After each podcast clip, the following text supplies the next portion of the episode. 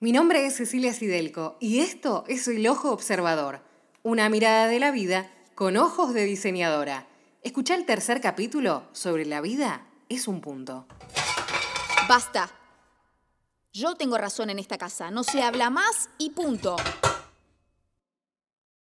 Punto, desde el punto de vista morfológico, es simplemente una circunferencia, una representación de un círculo pequeño que posee un contraste o relieve sobre una superficie. Mmm, ok, pero ¿solo eso es un punto? Desde el punto de vista gráfico, es un elemento primario, base de toda composición plástica. Es el encuentro romántico que solo se produce cuando se encuentra un instrumento con su superficie. El punto no tiene dimensiones, solo existe como posición. Esto significa que el punto puede vincularse con una ubicación, como arreglamos si nos encontramos en tal punto. Tan infinitos son sus significados que el punto tiene enormes capacidades expresivas.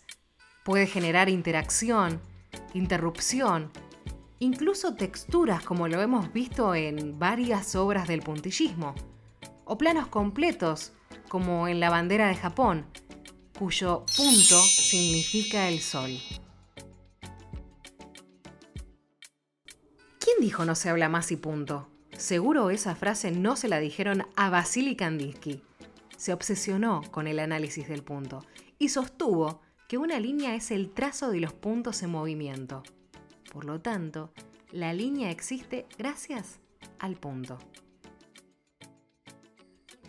Yakoi Kusama, artista y escritora japonesa, precursora del arte pop, minimalista y arte feminista, llevó su obsesión de arte por el punto que pintó a personas con lunares brillantes.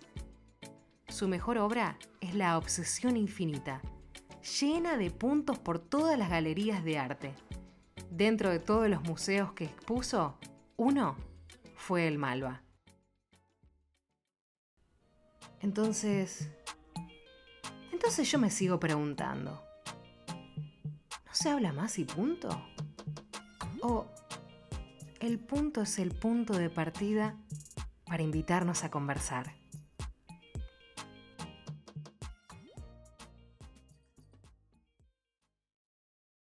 Escucha el siguiente capítulo del Ojo Observador, una mirada de la vida con ojos de diseñadora, disponible en todas las plataformas de podcast.